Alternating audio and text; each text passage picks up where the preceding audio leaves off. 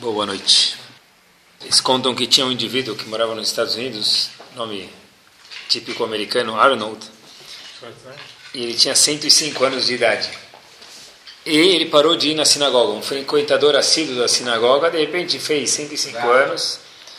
De idade já parece passar um tempo que ele já não aparecia mais na sinagoga, já um tempo que ele já parou de vir. Pessoa que vinha durante os primeiros 90 anos de vida e o rabino, depois de ver que ele não veio um mês, meses, anos, falou: Sabe o que? Eu vou tomar coragem e bater na porta, ver se o indivíduo ainda está nesse mundo.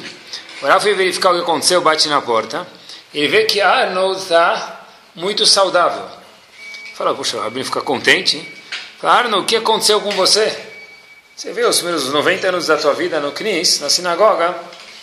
De repente agora nunca mais lhe vimos aqui. Então Arnold abaixa a voz. Arnold fala baixinho para ninguém escutar e fala o seguinte: Rabino, vou contar para o senhor a verdade.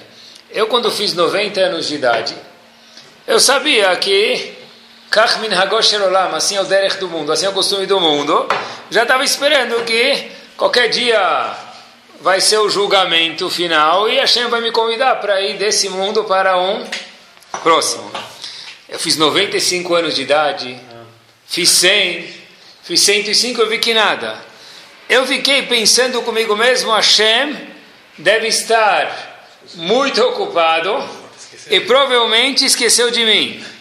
Rabino disse, portanto, eu prefiro, disse o indivíduo para o Rabino, não vir na sinagoga para não lembrar Kadosh Baruch que eu existo.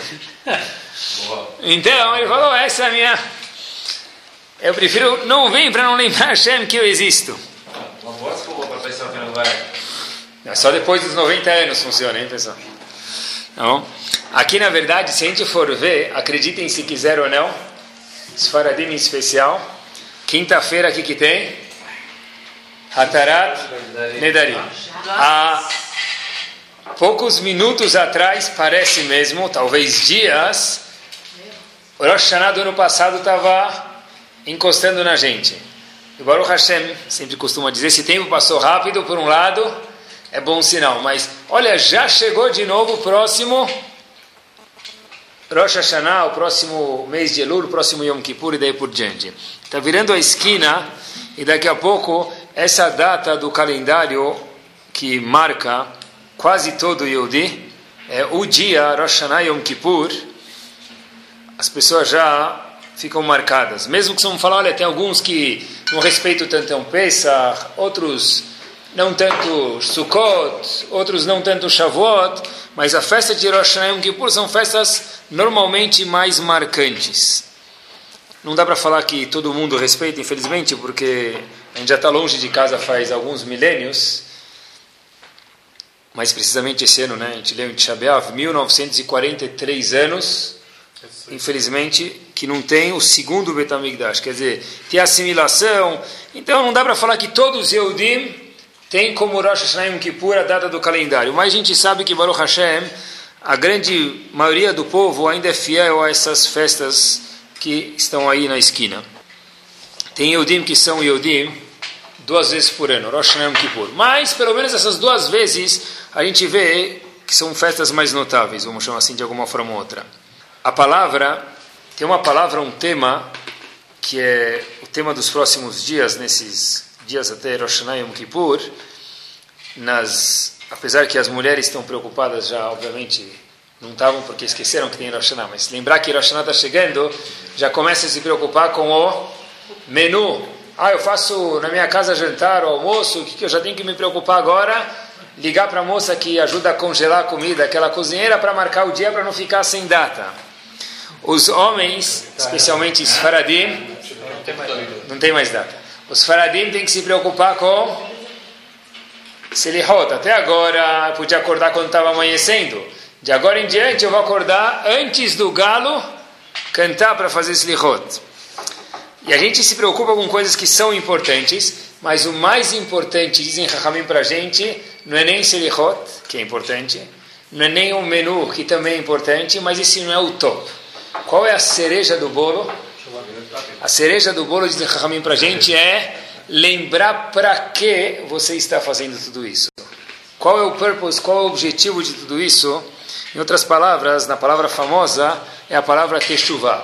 Entre parênteses, by the way, a palavra Teshuvah, a tradução é Lashuv, Tashuv, voltar, e depois do Tashuv tem a letra Rei, Teshuvah. Essa letra Rei é voltar para Hashem. Esse é o nosso objetivo. Através, às vezes, de Slichot, às vezes da comida, mas o objetivo mesmo é a Teshuvah. O, vamos, Bezat Hashem, começar por aqui, ver se a gente pode fazer uma cócega em cada um de nós e ver se dá para motivar a gente, algum kivun, algum caminho de fazer Teshuvah.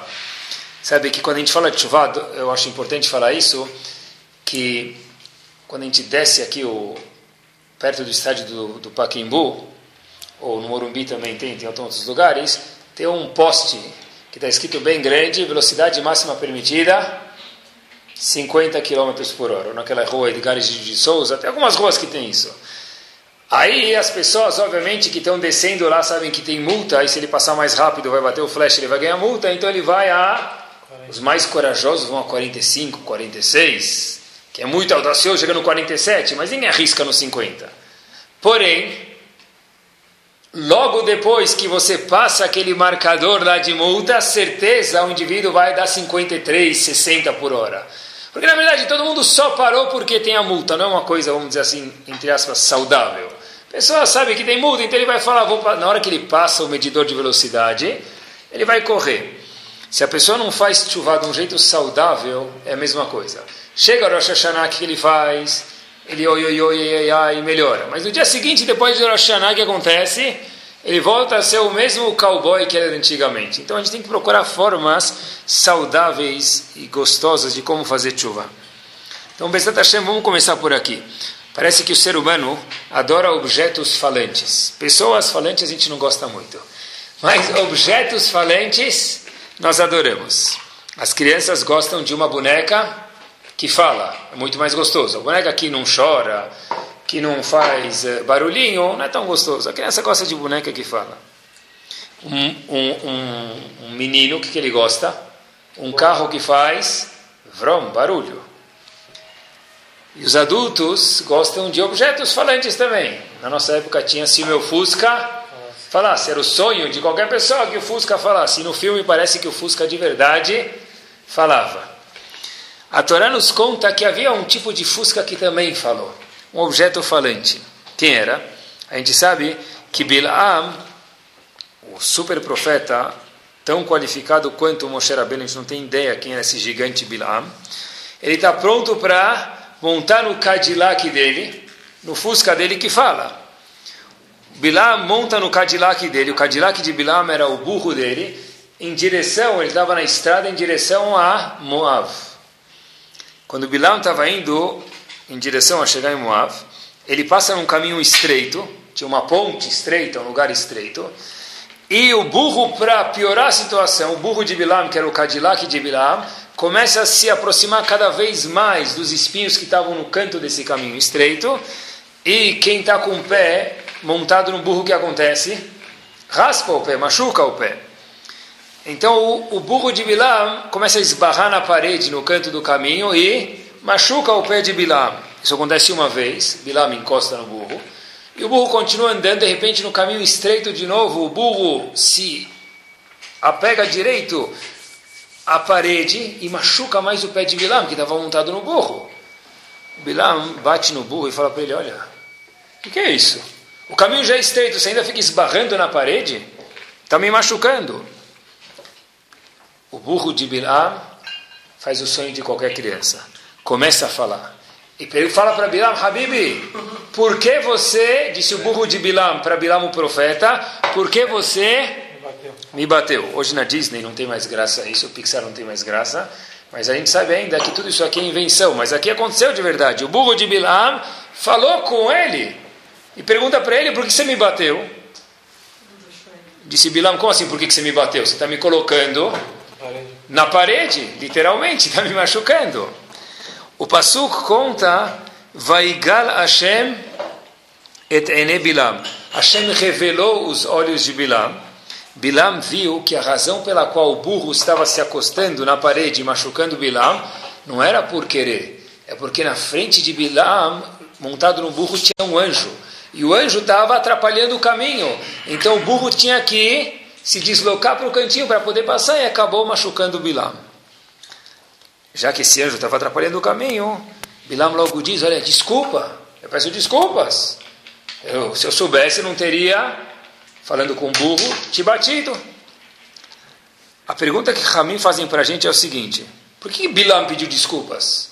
O burro viu o anjo que atrapalhou o caminho, portanto, se deslocou para o canto, machucando Bilam. Mas Bilam não havia visto os anjos até que Hashem revelasse o olho dele. Então, por que, que Bilam tem que falar para o burro desculpa que eu falei assim com você? Bilam nunca sabia que tinha um anjo, ele não fez nada de errado. Quando ele falou para o burro, por que, que você está indo para lá e bateu no burro, ele nunca sabia que tinha um anjo atrapalhando o caminho. Por que então Bilam pediu desculpas para o anjo?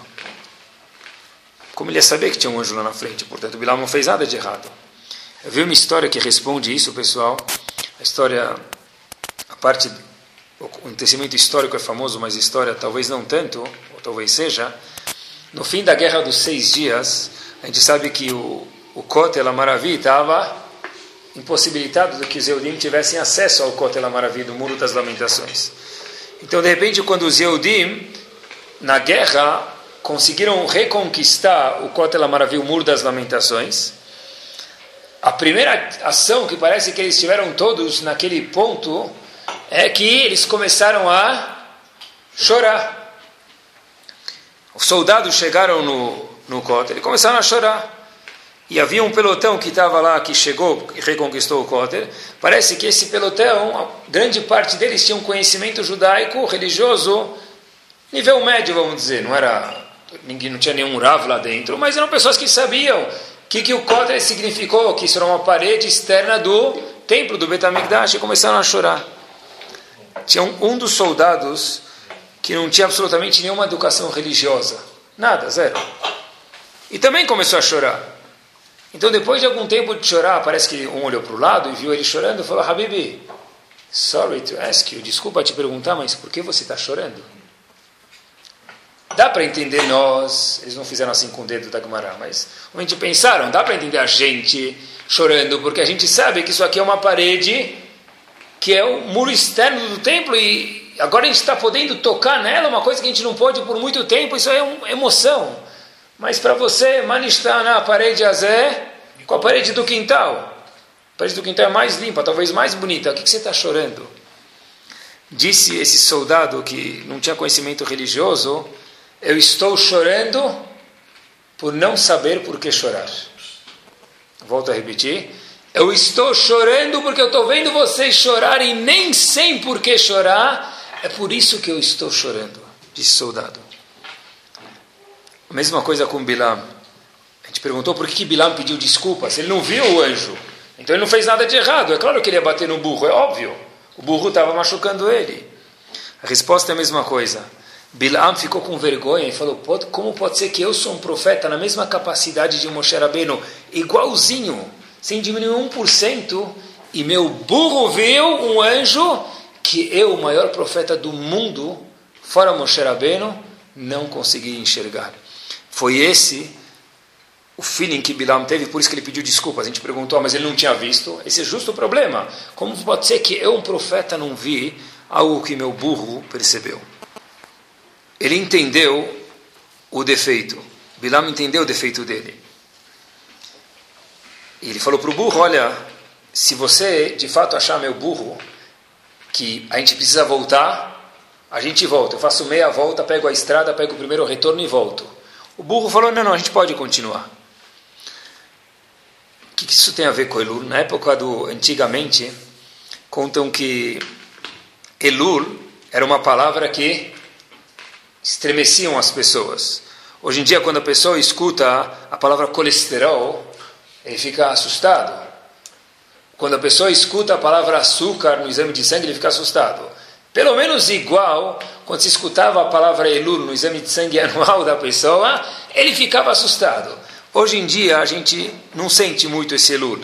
A gente, na verdade, é o que o soldado falou, eu, nem, eu não choro porque eu nem sei por que chorar. Eu, por isso que eu tenho que chorar, porque eu nem sei, eu nem sei mais o que é Lula, eu nem sei mais o que é Rosh Pelo menos isso, Bilam ficou chateado que ele não viu o anjo. Pelo menos isso a gente precisa ver. que não pode ser mais um dia no calendário judaico, não pode ser mais uma festa, mais um mês. Tem que ter alguma coisa de diferente. Sabe até onde vai isso na Alaha? Eu quero mostrar uma coisa mais palpável para vocês. O Shulchan Aruch fala para a gente em Alahot Shabbat que é proibido a pessoa ler com a luz da vela do Shabbat. Por exemplo, se eu tenho uma vela de Shabbat acesa, eu não posso ler uma carta, ler um livro perto da vela. Por quê? Porque a gente tem medo que a pessoa vai dar um tapinha na vela para que ela pegue um pouco melhor e você consiga ter uma luminosidade melhor e ler melhor. Porém, diz o mesmo Shulchan Aruch o seguinte: em Yom Kippur é permitido ler o Mahzor através da ajuda, da luminosidade da luz da vela de Yom Kippur. Pergunta o Shulchan Aruch por quê? Em Shabbat não pode, Yom Kippur pode. Shabbat é mais importante que Yom Kippur. E Shabbat não pode, Yom Kippur não pode. E por quê? Diz o Shulchan Aruch, Mipnei she'emat Yom Kippurim aleim. Porque ninguém nunca vai chegar a mexer na vela em Yom Kippur. Porque as pessoas têm consciência que hoje é Yom Kippur. Ninguém nunca vai chegar a fazer um ato sem querer de encostar na vela em Yom Kippur. Imaginem só, pessoal, há 500 anos atrás, quando foi escrito o Shulchan Aruch, o que, que era dizer a palavra Yom Kippur? Tem o mestre do Mussar, Avissar Misalant, costumava dizer que uma das coisas, esse traz da Gemara isso, o Zor também fala isso, que uma das coisas que está encoberta do ser humano é o din, é o julgamento. A pessoa não consegue entender o din. Fato é que se não fosse Yom Kippur, Rosh Hashanah, a gente não soubesse que esse é um dia no nosso calendário, o que a gente está fazendo? Indo trabalhar. Ninguém consegue falar, eu estou sentindo julgamento. A maioria do mundo não são os Eudim, não sabem que estão sendo julgados. O mundo inteiro é julgado em Rosh Hashanah, o que, que faz? Vai trabalhar vai no jogo de futebol, vai jogar fliperama, vai na musculação, vai fazer academia, tudo igual, não muda nada do cotidiano. Agora, a gente não sente o que é Din, Hashem encobriu isso da gente. Então, o Yehudi tem que saber, tem que acreditar, na verdade, isso precisa de emunar, que tudo é decidido quando? Nesse dia de, de Rosh Hashanah. Tudo inclui o que? Se eu vou colocar o meu carro para estacionar na rua, eu falo, puxa, não tem vaga hoje fato que eu preciso dar mais uma volta no quarteirão, mesmo coisas me permitam que são bobas como essa, são julgadas em Rosh Hashanah. Uma vez escutei que aqui na Terra, quando a gente abre o jornal o Estado de São Paulo, o que, que a gente lê? A notícia que foi feita aconteceu quando? Ontem à noite. No máximo, algumas horas atrás. Mesmo na internet, que é tudo online. A notícia aconteceu faz um minuto atrás. Escreveram rápido, colocaram a foto e já virou notícia. Esse é o jornal que nós temos aqui nesse mundo. O jornal de Akadosh Baruch Hu Leavdil é o único jornal que ele vai te contar o que o que vai acontecer amanhã e nos próximos 12 meses seguintes. Tudo que vai ser manchete no ano seguinte. Hum? Quem é o redator desse jornal? Estado de São Paulo, quem é o redator? Júlio de Mesquita, não sei se é neto ou bisneto. Era filho, virou neto, agora já deve ser bisneto. Tataraneto. Quem é o redator do jornal de Akadosh Baruch, o Estado de Akadosh Baruch, quem é o redator? Cada um de nós. Nós escrevemos, assim dizem Ramim, o nosso jornal. Conforme que a gente se comporta, assim vai estar escrito a matéria do que vai ser decidido no próximo ano. Teve um Rav que contam que ele estava no segundo ano da posição dele no rabinato e ele foi dar drachá antes de perto de Elul, perto desses dias de Rosh Hashanah, ele começou a falar, e alguns começam a ficar com uma cara assim meia... Muitos não perceberam, mas um ou dois ou três fizeram uma cara assim meio estranha.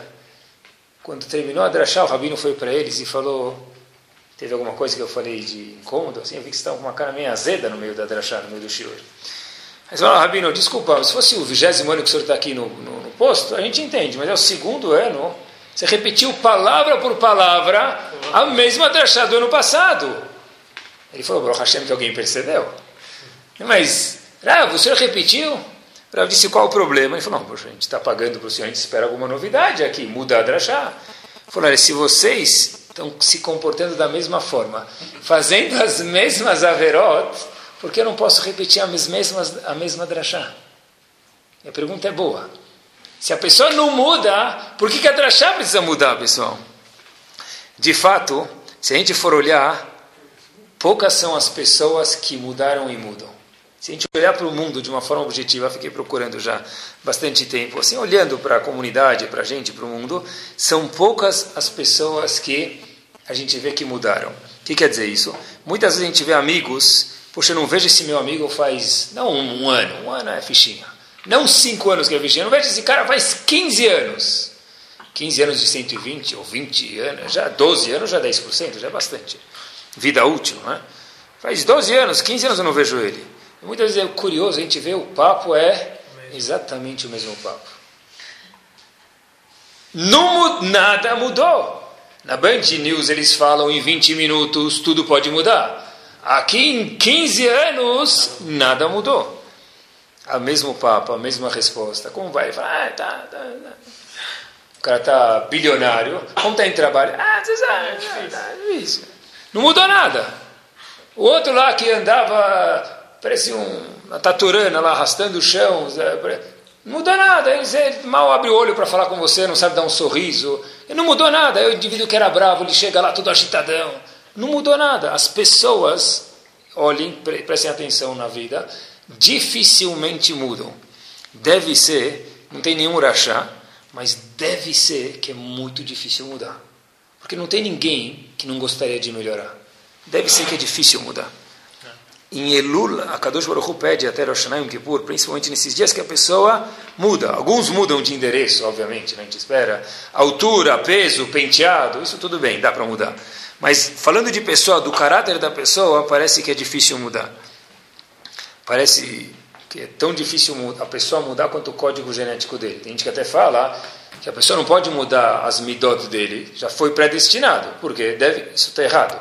Mas deve ser que é tão difícil mudar que algumas pessoas acham, olha, não, não dá mais para mudar, é impossível mudar. Fato é que as pessoas normalmente não mudam. Mas a gente tem que acreditar que dá para mudar. E qual foi a primeira coisa que a Kadosh Baruch Hu criou no mundo? Que a primeirinha coisa que Hashem criou. Está escrito na primeira palavra da Torá. Bereshit Bara. Qual a primeira coisa que Bara que Hashem criou? Bereshit o novo o começo. Hashem bara Bereshit, bara Hashem criou, o que, que ele criou? Bara criou. Bereshit, o fato da pessoa poder começar, mudar. Obviamente, como a gente falou no começo, tem que ser uma mudança saudável. Mudança não é agora virar oi, oi, oi, ai, ai. Mas a mudança é mudar, isso é mudar. É alguém me ver daqui 10 anos, será que alguém vai poder falar para mim, puxa, olha como esse cara mudou? Mais cabelo, menos cabelo, mais barriga, menos barriga é bom. Mas não é isso que a gente está falando, é mudar como ser humano, como gente. Porque esse tipo de mudança externa, o animal também muda. Existem, sim, pessoas que a gente sabe que Baruch Hashem, que antes não sabiam cuidar da boca e hoje cuidam. Antes não cuidavam das emoções e hoje cuidam. Antes não cuidavam dos olhos e hoje cuidam. E a gente fala, uau, o que aconteceu com esse cara? Ele nem parece o mesmo. Deve ser, pega o exemplo dele, que dá para mudar. Porque tem pessoas que a gente sabe que de fato mudaram. A pergunta é como que faz para mudar um pouquinho? Como faz para ter algum movimento, pessoal? Como faz para mudar? Eu estava preparando o shiur, eu fiquei um pouco com medo porque eu vi que tem três palavras que eu acho que o ser humano tem, são as palavras mais amedrontadoras que a gente tem, que tem mais medo dela. Tem três palavras mais assustadoras. E o pior é que a gente vai falar de duas, uma perto da outra agora. Mas não tem outra forma de falar de chuva sem pensar nessas duas palavras. Duas palavras que assustam a pessoa, uma palavra é a palavra pensar e outra palavra é a palavra mudar. No nosso dicionário são palavras que a gente já, de alguma forma, bloqueia. Mudar, não, não, não. Pensar, Deus me livre. Por quê? Quando se fala de pensar, é o seguinte: a palavra pensar tem duas conotações. Ou pensar de verdade, ou quando você fala para alguém pensar, na maioria das vezes, o que acontece? É um sinônimo da palavra nam, schlufen, dormir. Põe ela pensa, fala, tá bom, beleza, traz um travesseiro que eu vou pensar direitinho. Amanhã você me acorda. Quer dizer, pensa. Você fala para uma pessoa, olha, me compra isso, me vende isso, me faz isso, me resolve esse problema. Assim, agora, pensar sobre algo abstrato a vida, pensar sobre o que, que você está fazendo nesse mundo. Ah, meu. Talvez você consiga 5, 10 segundos, mais do que isso a gente não consegue. A palavra pensar, na verdade, assusta, porque se eu pensar de verdade, de uma forma objetiva, eu vou ter que começar a ver coisas que talvez eu não quero ver. Isso vai gerar, a palavra assustadora, chamada o quê? Mudança. Eu não quero mudar. Porque, na verdade, quando eu começo a mudar, tem um problema. Quando eu vou do ponto A para ponto B, em qualquer mida, qualquer coisa que eu mudo, quando eu saio do ponto A para ir para o ponto B, no meio do caminho eu não sou mais A, e por outro lado ainda não cheguei a ser B. Puxa, quem sou eu? Me conheciam como o cara agitadão, o nervosão. Calma, eu ainda não sou. O que, que sou eu agora? Meio a meio? Pô, meio a meio eu não tenho identidade, já não sou mais o cara. Então a pessoa tem dificuldade de pensar em mudar. E se a pessoa lo aleno, Deus me livre, precisar mudar, é grave. Barmenano, se eu precisar mudar alguma coisa, eu nasci assim, eu sou assim. Melhor então nem pensar. A mudança assusta a pessoa. Eu acho que se a gente for ver que uma mudança de fato assusta as pessoas. Acho que essa é a resposta para uma pergunta que a gente sempre teve, eu tive sempre. Quanto, qual a porcentagem dos Yehudim que ficou no Egito? Ficou, ficou no Egito. Não saiu. 80 ou 90. Tem Mahloket, a, a opinião mais light, mais uh, bondosa, vamos chamar assim, talvez nos nossos termos, de quem ficou no Egito é 80%. Quer dizer, somente quando por cento saiu dos judeus do Egito, depois de ver 10 pra, 9 pragas, na nona praga, e pronto para sair, quantos saíram? 20%. 20%. Tem uma opinião, dizem Rahamim para a gente, nossos sábios, que 98% das pessoas ficaram no Egito, não queriam sair da época do faraó, e somente 2% saíram. Se a gente pegar a opinião light, que são 20% que saíram e 80% ficaram, a gente tinha 600 mil judeus de 20 a 60 anos. Eles falam que por baixo dá 2 milhões de Eudim. 2 milhões de Eudim representa a população que saiu, que são 20%. Quer dizer, 80% quanto que é? 10. É? 8 milhões de Eudim, total 10. 8 milhões de Eudim não saiu do Egito. Por quê? 8 milhões de pessoas não queriam sair depois que viram a mão de Hashem. Viram melhor do que Moshe Rabbeinu. Viram a mão de Hashem. Nove milagres o judeu sobrevive, o mitzri, o egípcio, morre na frente dele, na praga do sangue. O judeu está com um copo de água na mão, ele vai tomar água. Se o egípcio rouba dele, o que, que vira? Sangue. Você viu nove vezes isso? Por que você não quer sair? Deve ser essa a resposta, pessoal. Não vi escrito, mas acho que é isso. Eu prefiro viver pior de uma forma que eu não precise mudar, olha enquanto é hidush isso, do que mudar para talvez viver de uma forma melhor. Mas se você mudar, você não vai mais ser escravo de um ser humano, vai ser de Hashem, vai ser promovido agora, first class. Eu prefiro não mudar. Eu prefiro ficar confortável sem mudar, 80% pelo menos, do que sujeito a mudanças sob nova direção. Isso aqui, essa palavra me assusta. Até agora, né, mudança de ponto sob nova direção. Eu não quero isso. Até agora está na direção de Paró. Eu sei que de manhã eu vou comer molochie, à tarde, né, Egito, vou arroz e feijão. E, e no, na janta tem meu falafel com hummus e tahina lá. Eu vou sair para o deserto. O que, que vai ter no deserto? O que, que vai ter no deserto? Man. E se, se um dia não tiver man? Aqui eu conheço, eu sei onde é Macola, é lojinha. Lá eu não sei onde é. Mas a gente está te tirando, meu amigo, você viu nove milagres. Tá bom, eu, eu levo os milagres com você, salam aleikum, pega minhas fotinhos, leva. Quando chegar lá, me liga se tiver bom em Israel. Eu não quero sair. 80% dos Eudim não queriam sair. E olhem como Hashem aprecia isso. Qual o nosso louvor? Está escrito no Tanakh que Hashem levou a gente Be'eretz Lozruah, que a gente aceitou ir com Hashem num lugar que não tinha sementes, não tinha nada. Ah, mas Hashem falou e você viu nove milagres, mas ainda assim são mudanças. E mudanças surpresas assustam a pessoa. Quer dizer, a pessoa prefere viver de um jeito confortável, sem mudar, do que procurar um upgrade na vida. Não é só na religião isso. Tem pessoas que a gente sabe que são empregados que estão insatisfeitos. Aí você fala para ele, por que você não vira um autônomo? Ele está insatisfeito. Ele fala, não quero, eu não aguento. Cada vez, cada, cada vez o cara está resmungando. Um pouco de resmungar parece que é normal, faz, é saudável, parece aí no mundo. Mas de, esse indivíduo é demais o resmungão. Ele parece um, aquelas motos velhas. Tá, ele está o dia inteiro resmungando. É porque você não virou autônomo. É, sei, é muita mudança para mim. Quer dizer, a pessoa prefere ficar sofrendo do que viver de uma forma mais, o quê? Gostosa para não precisar mudar.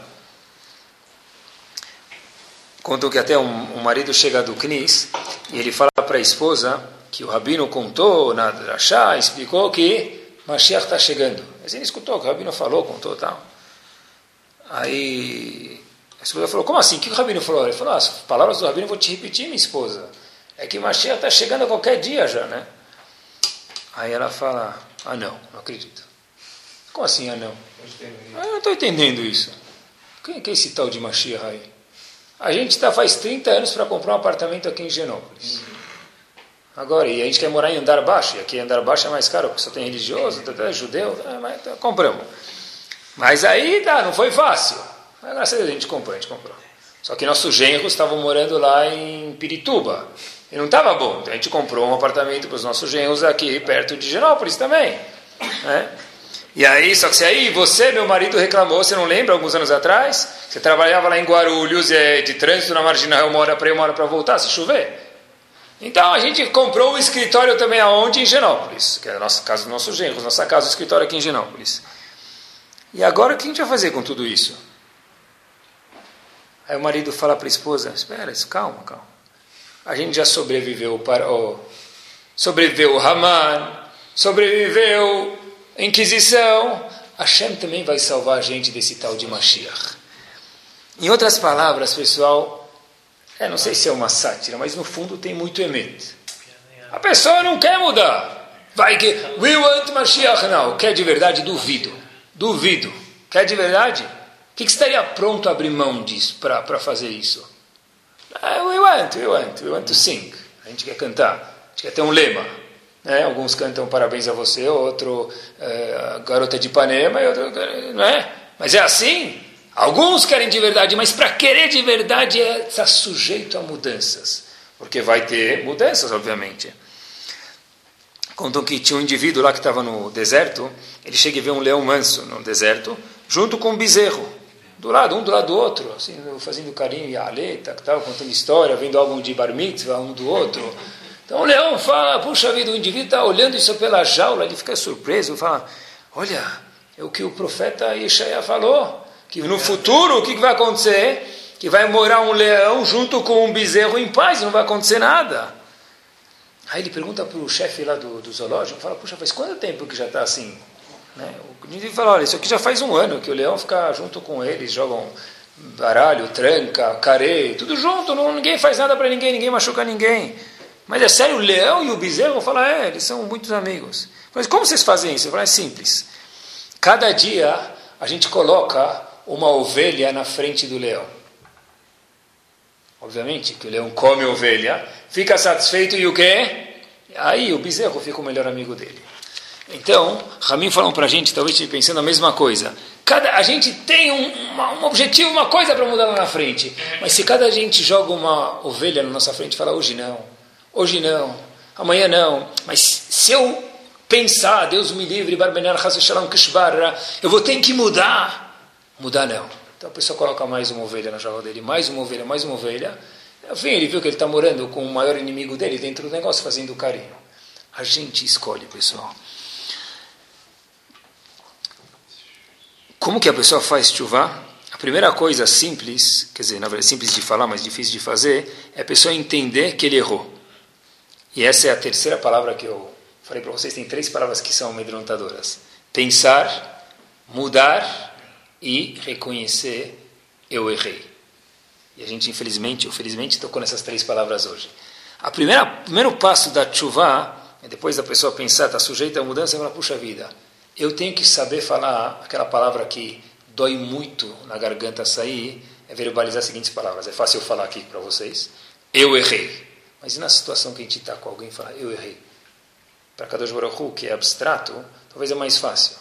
Mas é um bom começo já. Reconhecer, eu errei. É isso mesmo. Eles falam que os, nós somos humanos e errar é humano. Então o indivíduo que nunca percebe que errou, ele não é mais ser humano, parece, né? Se errar é humano. E a gente fala que a gente nunca erra, então nós não somos barbenana mais humanos. O que, que a gente é? Falar, desculpa, eu errei, é isso mesmo. O indivíduo fala, ah, tá bom, tá, não, precisa, não é tanto assim, vai estar escrito até em Kohelet, Shlomo Melech falou, o grande dos homens falou, Al Tehi, que não conhecia essa, Tzadik Arbe, não precisa ser muito Tzadik. Shlomo Melech falou isso. Eu vou falar que eu errei. Shomar não precisa ser muito tzadik. Quer dizer, o que quer dizer não precisa ser muito tzadik? Sim, cara, tá, o básico, faz o kit básico. Shomer nunca quis dizer isso. Quando Shomer não precisa ser muito tzadik, quer dizer, tudo que a Torá não te proibiu, o Rahamim não te proibiram, não vem você proibir. Mas não que você não precisa falar eu errei. A pessoa precisa saber falar quando ele errou, reconhecer pelo menos e verbalizar eu errei. Outro dia, estou preparando o show já faz alguns dias, e o menino chegou e eu vi ele fez, fez uma coisa de errado em algum lugar, não, vi um menino que tinha se comportado de jeito errado, eu falei para ele, olha, fui entre eu e o menino, falei para ele, olha, não tinha mais ninguém, eu falei, olha, eu tô, vou te falar, eu conheço você bem, gosto de você, eu não, não consigo entender como você fez tal ação. Eu fiquei chateado com o que você fez, não combina com você, me desculpa, eu não consigo entender o que você fez. O menino olhou para mim e falou, Rabino, deixa eu te explicar. Eu falei, o quê? Não, eu escrevi uma tal coisa em tal lugar, mas eu não quis dizer isso de verdade. Eu falei uma tal coisa para uma tal pessoa, mas eu não quis dizer isso de verdade. Eu logo pensei e falei para ele, puxa, seria tão mais fácil se você falasse, você tem razão, eu errei. Em vez de começar a explicar, eu falei, mas eu não quis dizer, eu disse, mas eu não quis dizer, eu pensei, mas eu não quis dizer, mas você falou. Então, às vezes, quando a pessoa fala alguma coisa de errado, em vez de tentar justificar, esticar e piorar o problema, não é da boca para fora, e é difícil mesmo, é verbalizar as seguintes palavras: Eu errei. Errar é humano, eu sou humano, eu errei. Se a pessoa só erra, então ele é muito humano demais, aí não está bom também. Mas a pessoa tem que saber falar eu errei. Sabe que eu vi uma vez, o Ravoube diz no Aleishur, que como se fala a palavra rei em hebraico? Não errei, rei. Rei é um melech. Que palavra tem parecidíssima com melech? Nimlach, diz Ravolbe. Nimlach é o quê? Mudar de ideia, ver que eu errei. Um melech de verdade, um rei de verdade, o maior rei, não é aquele que tem a coroa e senta na Inglaterra lá dando ordens. Quem que é o rei de verdade? É aquele que Nimlach fala, puxa, eu sei reconhecer que eu errei e eu preciso mudar o meu caminho. O melhor exemplo disso é o quê? É o famoso bar mitzvah. O indivíduo vai no bar mitzvah, ele chega lá no bar mitzvah, ele senta lá, e aí ele fala, o tio dele chega lá do lado, o primo, sei lá que for, a avó, a sobrinha, o que for. Aí ele fala, poxa, faz tempo a gente não se vê e tal, recebe o convite do bar mitzvah e tal. Chega lá, na mesa, ele vai sentar, e obviamente ele senta na mesa da família, reservado para a família, está na mesa principal, filmando tudo, né? Aí, você não vai, você não vai comer nada? Ah, tio, é, dessa vez não, não vai dar mesmo para comer tal. Mas como? É que já faz um tempo atrás, tá, eu mudei um pouquinho. Como assim? O que aconteceu? Como assim? Eu, é, não sei como explicar isso para você, tia, que eu já mudei um pouco. Como que você mudou? Eu já não como tal, algumas coisas já não. Tal. Você não vai entender? Deixa para outra hora. Não, como assim? Me explica. Não, você não sabe, tio. Eu fui lá num shirim, então eu aprendi. Eu sei que eu sou eu dia, eu não quero mais comer o que não é kasher. Como assim? Mas aqui não tem nada de taref. O camarão aqui é kasher. Ah, é um camarão, é outro. Ah, camarão, é sete barbas você não vai comer, que é pesado. Camarão, sete barbas você não come. Mas um peixinho, um peixinho. O peixinho aqui é o filezinho, tal, tal. Não, mas é que deixa eu te explicar, tem um molho. Ah, para com isso. É o molho e o peixe. Para com isso. Ele começa lá e dá aquelas drachot, né? E, e, obviamente, se a gente quiser estender um pouquinho, a gente vai falar que o indivíduo, que a primeira coisa que vai falar, meu pai era, o dono da festa que ele vai falar, Rabino. Rabino. Tem uma foto dele. Todo mundo tinha barba, antigamente era todo mundo rabino. Eu não sei quem que era a congregação antigamente, se todo mundo era rabino, eu sempre me pergunto isso, mas tudo bem. Meu pai era rabino, meu avô era shohet, meu irmão, ele, ele tinha lá toda a comunidade dentro da casa dele, né? as galinhas, os filhos, todo mundo morando junto, o abate, era tudo lá dentro. Ah, Hazakobaruch. Depois de 32 minutos, sentados na festa de discussão, ele já cansa com dor de cabeça, chega do lado lá com aquela motona barulhenta, tal, aquela jaquetão de couro, os 36 piercings é, da orelha chegando até o chão, o Tom and Jerry lá, o tio dele lá, né? Outro tio chega lá, senta. E aí? Mas come alguma coisa, meu sobrinho, né? Então, chega o tio, sobrinho, tal, para comer no bar mitzvah e tal. Eu estou numa nice, tio. O que aconteceu? Não, não, eu só como agora coisas hidropônicas. Como assim? Então, que todo mundo ficou maluco aqui. É, só como eu não como mais nada assim, nice. Então, o que, que, ele vai fazer? O tio, o que, que ele faz? Chama o garçom e fala, acho um menu numa nice para o meu sobrinho. É a pergunta que a gente sempre se faz, a gente já viu esse cenário de alguma forma pintado de uma outra forma. Por que que para o primeiro indivíduo ele não achou um menu kasher, igual que ele procurou para o segundo sobrinho, um menu no Manance. Qual a resposta? Porque o tio sabia, o dono da festa sabia, que quando eu quero falar que eu vou comer kasher, ele também precisa comer kasher. Então, se ele aceitar, ele vai ter que mudar. Agora, se outro indivíduo quer comer bolinhas do gás da Guaraná com cebola, ele que coma, porque eu sei que é uma coisa da cabeça dele que não tem nada a ver comigo. Agora, quando alguém vem fazendo mudanças e a gente vê e no fundo, se a gente quiser enxergar, a gente sabe que ele está certo, a gente dá um milhão de respostas. Porque é muito difícil a pessoa falar para si mesmo: eu errei, eu preciso mudar. A pessoa sempre se justifica. E não é só na religião, volto a dizer, porque tudo que a gente fala, eu acho que Kadosh Baruch ensina para a gente é em todos os âmbitos. A pessoa tem um vício. Antigamente, quando se falava de vícios, o que, que se falava? Há 15 anos atrás, 10 anos atrás também, 8 anos atrás também, 5 anos atrás também. Eu vou falar por que eu estou falando isso para vocês. O vício antigamente talvez seria drogas, um vício obviamente horrível, álcool, cigarros, bebida alcoólica, cigarros. Hoje em dia tem vícios novos, últimos 5 ou 6 anos, tem vícios que, se saibam vocês, tem organizações judaicas, obviamente que não judaicas da vida também, mas a gente lê revistas americanas, tem é, confidenciais que a pessoa liga para pedir ajuda e tem muitos estados dos Estados Unidos como resolver e ajudar essas pessoas. São vícios, pessoas que têm vícios de bingo, por exemplo. Bingo, cassino. Ou outro vício que hoje está na moda é top 10 parades, é internet. É um vício. Ah, quer dizer que não pode trabalhar? Eu falei de vício, não falei de trabalhar. Se teu trabalho é ficar viciado, aí então não pode de verdade. Mas é um vício, o fato é que tem organizações médicos atrás disso, como tirar a pessoa desses vícios. Todo mundo, que é, seja o álcool, seja o cigarro, seja o bingo, seja. No fundo, a pessoa sabe, quando ele vê outras pessoas saudáveis, fala: puxa, ele sabe que o que é?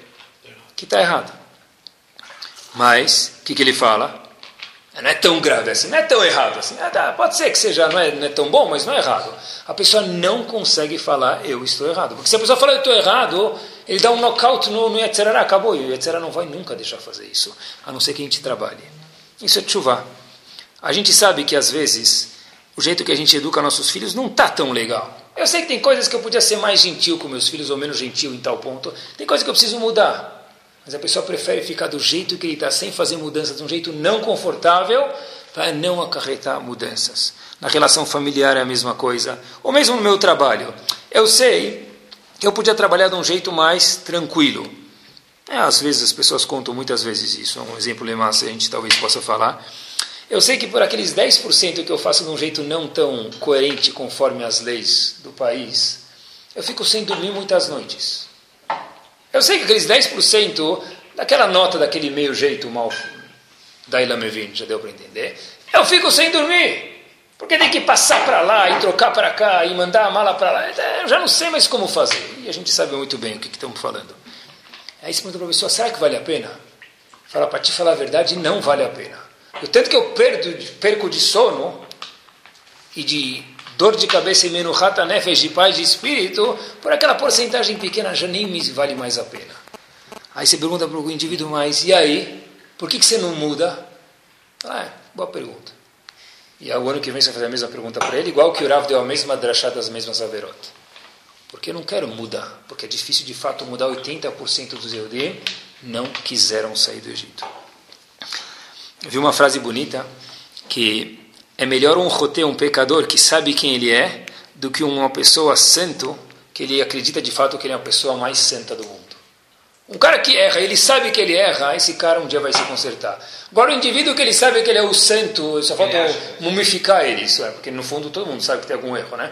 Eu acho que ele tem que mumificar ele, aí fazer ele do Kadosh, Kadosh, Kadosh. Quando falam na Amidah, Kadosh, Kadosh, Kadosh, que está se referindo a ele, esse indivíduo nunca vai mudar.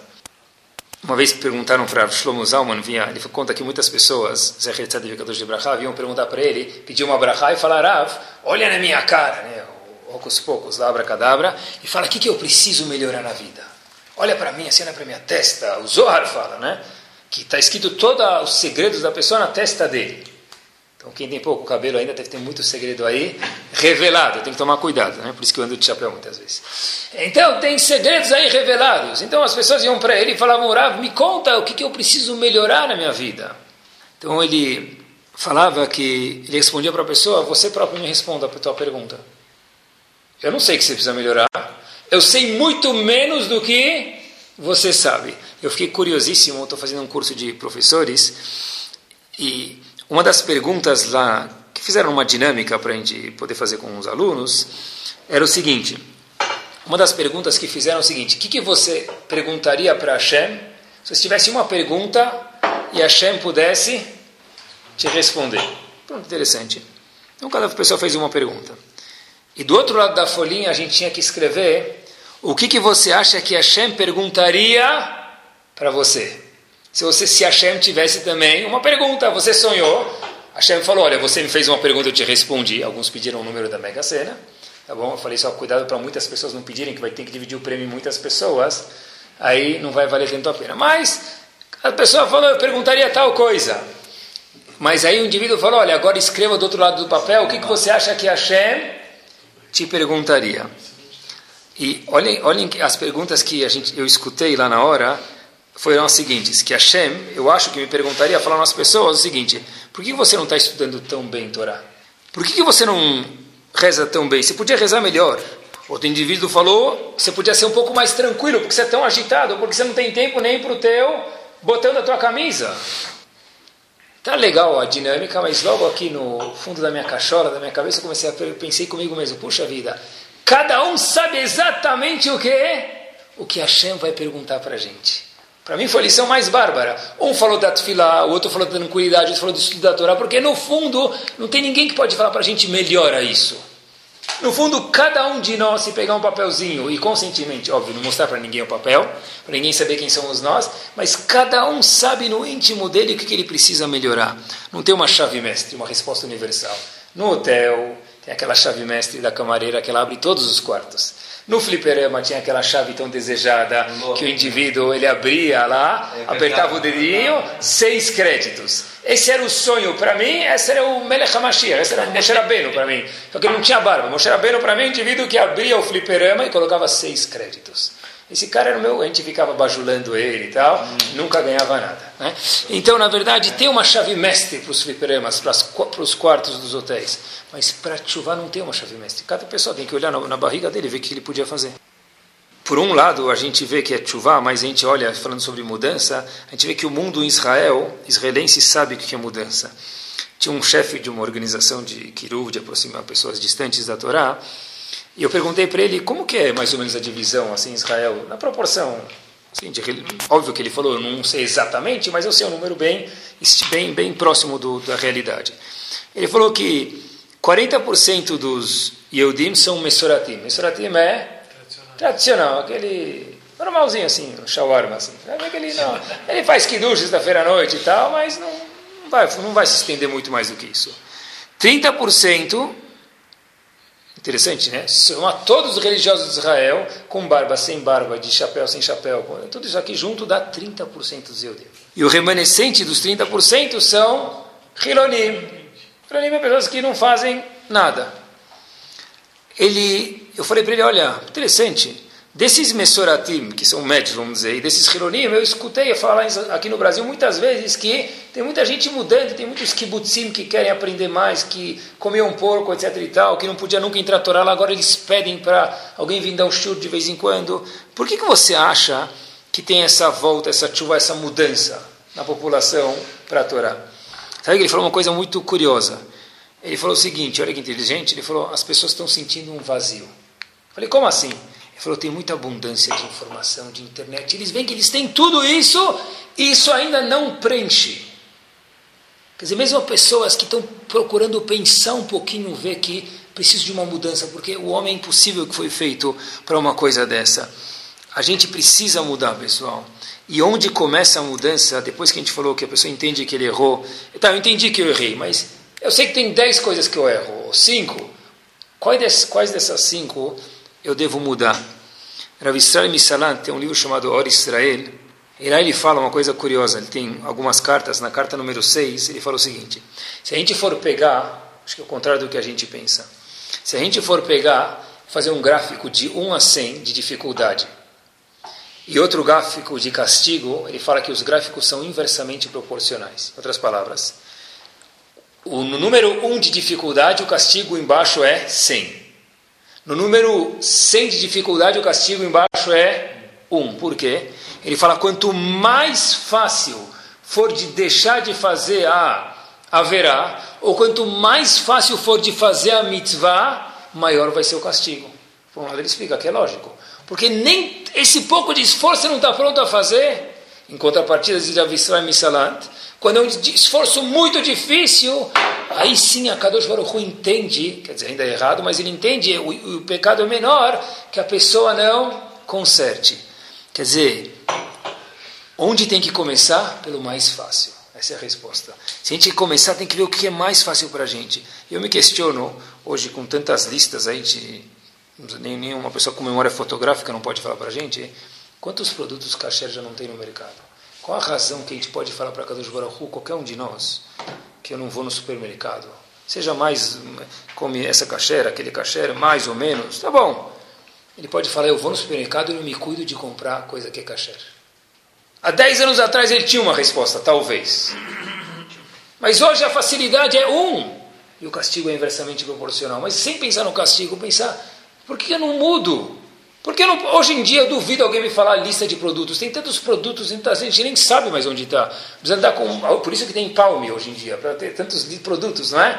Baruch Hashem.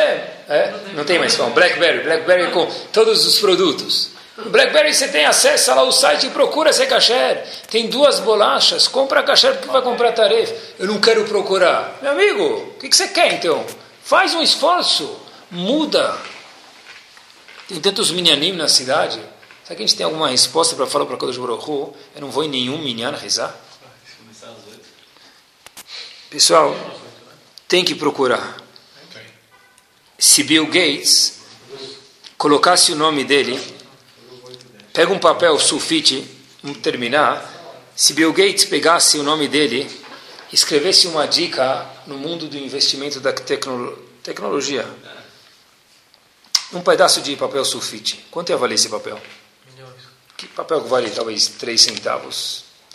Se Warren Buffett, que é o Mr. Ho Ho Ho das finanças, mundialmente reconhecido, escrevesse alguma dica aí da bolsa de valores, quanto valeria meio papel sulfite? Se Steve Jobs, que é o presidente da Apple, pegasse um quarto de um papel sulfite e contasse para gente alguma coisa de iPad antes de lançar, a gente tem aquelas filas astronômicas, quanto que ia valer a dica dele? Milhões. É, tem pessoas que pegam papéis e transformam em milhões. Uncle Sam, não é? mesmo que o dólar está mais fraco, mas ainda é o Uncle Sam. Pode pegar um papel, colocar um carimbo dos Estados Unidos, transformar nele numa nota de 100 dólares, colocar uma foto do Franklin lá e virar a nota de 100 dólares. Picasso podia pegar uma coisa ainda mais extraordinária, uma tela, falar que tem um abstrato lá, e tem pessoas que conseguem de fato ver aquele abstrato, não é? Fala, até um abstrato que tudo que você explicar você consegue ver.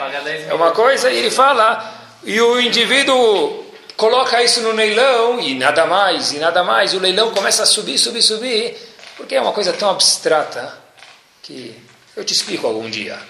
E tá, tem uma palavra pequenininha escrito Picasso lá no cantinho direito embaixo daquela tela chamada um quadro de um indivíduo chique e famoso. Pessoal, terminando, nós podemos pegar essa folha sulfite no paralelo aqui do exemplo, chamada Elul, Rosh Hashanah Yom Kippur, e transformar isso em ouro. Se esses indivíduos Picasso, Warren Buffett, Uncle Sam, Steve Jobs conseguiram fazer isso e conseguem, se quiserem, um Yehudi tem a capacidade de transformar esses dias em um chance, uma coisa grande, é a nossa escolha. Para entender o que é chuva de verdade, com essa frase a gente termina, Rabben Yonah, um dos Rishonim, tem um livro chamado Sharet Chuva. Ele faz uma pergunta. Por que, que Hashem, às vezes, deixa alguém não merecedor nesse mundo? Se um Rachá está julgado por mal lo aleno, então por que Hashem deixa uma pessoa que não é boa nesse mundo? ele vive 200 anos. Por quê? Porque a gente vê Erechaim, pergunta o Sharet Shuvah, vivendo muitos anos. Uma das respostas que ele dá, e o que interessa para a gente terminar, é o seguinte. O Rasha devia perder o din, o din, o julgamento. Devia sair mal. Termina Rabbi Yonah no Shuvah, responde da seguinte forma.